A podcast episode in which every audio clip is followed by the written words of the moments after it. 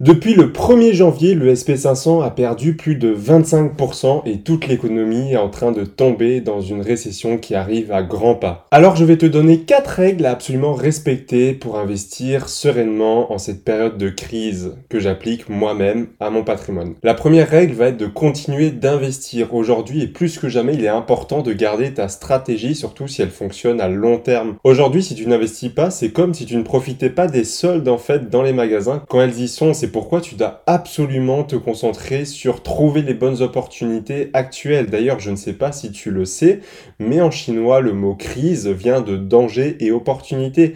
Parce que comme à chaque crise, il y a forcément des dangers, des entreprises qui doivent fermer, licencier, mais il y a également des opportunités qui se créent. Aujourd'hui, des grosses boîtes comme Microsoft et Disney ont commencé à exister lors de crises. Et donc tu dois vraiment prendre en compte qu'aujourd'hui c'est certainement la meilleure solution pour toi de continuer tes investissements. Tu dois surtout pas prendre et faire jouer ton émotionnel. Tu dois vraiment garder l'esprit rationnel et continuer d'investir, peu importe la situation. Aujourd'hui, tu n'investis pas en bourse comme si tu achetais un nouvel iPhone. Pourquoi tu achètes un iPhone? Parce que c'est de l'émotionnel. Tu as envie d'avoir les meilleures photos, tu as envie d'avoir un objet luxueux dans les mains, tu as envie également de pouvoir montrer que tu fais partie de cette classe sociale. Mais maintenant, en bourse, quand on c'est 100% de la logique à partir du moment où il y a de l'émotion dedans, c'est là que tu peux faire de très grosses erreurs, notamment en cette période très baissière. Parce qu'il faut prendre en compte que tu vas pouvoir acheter des actifs beaucoup moins chers. Aujourd'hui, si tu achètes l'action McDonald's, tu l'achèteras à un prix beaucoup plus réduit qu'il y a un an certainement. Et ça va te permettre de gagner plus d'argent à la remontée de ce titre d'action-là.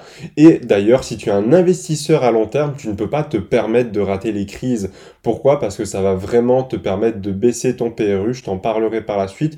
Mais en plus de ça, la théorie de Monsieur le Marché de Benjamin Franklin s'applique totalement ici. Si tu ne la connais pas, c'est simple. En fait, Benjamin Franklin dit qu'il y a Monsieur le Marché, donc euh, c'est la bourse en général, qui essaye de te vendre un objet. On va prendre ici l'exemple encore une fois d'un iPhone. Et eh bien parfois monsieur le marché voudra te vendre l'iPhone au juste prix vers les 1000, 1200 euros. Et parfois il aura des changements d'humeur il voudra te vendre l'iPhone peut-être à 7000 euros. Et là forcément tu doutes bien que tu vas pas l'acheter à ce moment-là. Et d'autres fois il aura un autre changement d'humeur il voudra te vendre l'iPhone et ce même iPhone là à 200 euros. Et toi, tu es libre de choisir d'acheter, de vendre ou même de refuser son offre. C'est simplement en fait la bourse. Hein. Parfois, les prix des actions vont être surévalués, parfois sous-évalués. C'est notamment le cas en période de crise, ou parfois elles vont être simplement évaluées à leur juste valeur et ce sera à toi de déceler quand est-ce que c'est le bon moment de les acheter. On va passer maintenant à la deuxième règle qui est de continuer son DCA. En fait, un DCA est surtout efficace si tu le gardes à long terme et que tu gardes cette habitude-là. Pourquoi? Parce que si tu te dis que tu vas commencer à faire du dollar cost averaging, donc investir, imaginons, une fois par mois, mais que tous les 2-3 mois tu te dis tiens, ce mois-ci c'est pas très grave si j'investis pas, ou alors tiens, je vais attendre un petit peu 4-5 mois avant de reprendre mes investissements ça ne marchera pas. Évidemment, ça peut arriver un imprévu où tu vas ne pas investir un mois peut-être, mais il faut vraiment que ça reste une stratégie et une habitude ancrée en toi. Parce qu'aujourd'hui, un DCA est d'autant plus efficace quand il est respecté à la lettre et encore plus quand on est en période de crise. Pourquoi? Parce que le marché aura tendance à baisser pendant plusieurs mois, voire quelques temps, jusqu'à une année ou plus. Et à ce moment-là, chaque fois que tu vas faire ton DCA, ben, tu vas venir baisser ton PRU. Si tu ne sais pas c'est quoi ton PRU, c'est ton prix de revient unitaire. Imaginons j'achète une action Apple à 10 euros, l'autre à 20 euros mon prix de revient unitaire moyen est de 15 euros. Et en fait, l'objectif, ça va être vraiment de venir baisser ce PRU au maximum parce que tu te doutes bien, si aujourd'hui ton PRU sur Apple est de 10 euros au lieu de 15, eh bien tu as une marge de gain qui est beaucoup plus élevée. Dans le sens que si Apple est à 12 euros, tu gagnes de l'argent. Alors que si Apple était à 12 euros, mais ton PRU était à 15 euros, à ce moment-là, tu seras encore en perte de 3 euros en moyenne.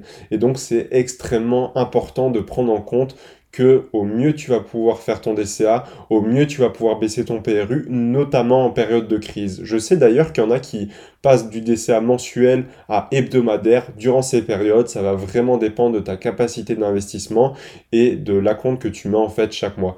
Après, c'est une stratégie comme une autre, à voir si elle collera avec la tienne. De mon côté, je garde simplement ma stratégie de DCA mensuel qui me va très bien. Ça va dépendre aussi des profils des personnes. Et surtout, ce qu'il faut prendre en compte, c'est que le DCA, ça va te permettre de lisser ton prix jusqu'à ce qu'on atteigne le point le plus bas. Aujourd'hui, personne ne sait euh, prédire un peu l'avenir et tout le monde parle de buy the dip, sauf qu'aujourd'hui, on n'est peut-être pas au point le plus bas. Peut-être ça sera encore 10% plus bas le point le plus bas, ou peut-être 20, 30%, ou peut-être qu'on l'a déjà passé. Ça, personne ne le sait. Et c'est pourquoi, en fait, investir en DCA est aussi extrêmement avantageux pour ça, parce qu'en fait, tu ne cherches pas à timer le marché et prédire le futur, tu cherches juste à être investi dans celui-ci.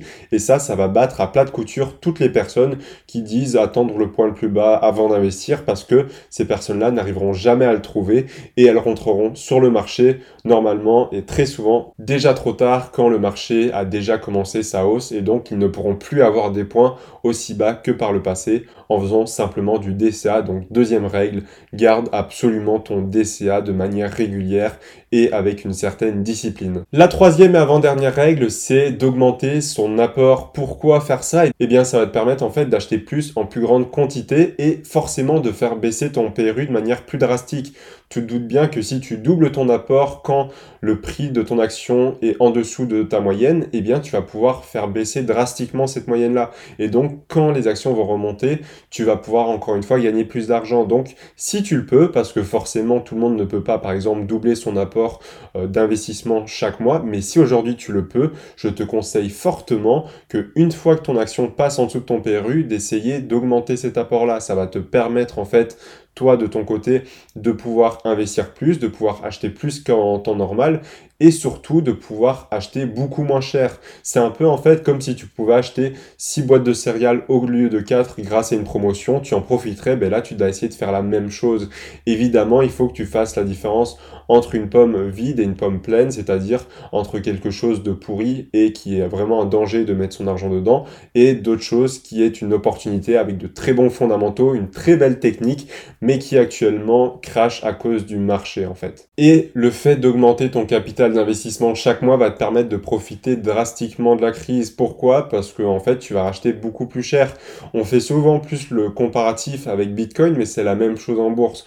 En crypto-monnaie, forcément, quand Bitcoin passe de 69 000 dollars à 20 000 dollars, quand tu vas acheter pour 20 000 dollars, tu auras un Bitcoin. Là où il y a un an, tu aurais eu à peine environ un quart, un cinquième de Bitcoin. Mais là, c'est la même chose.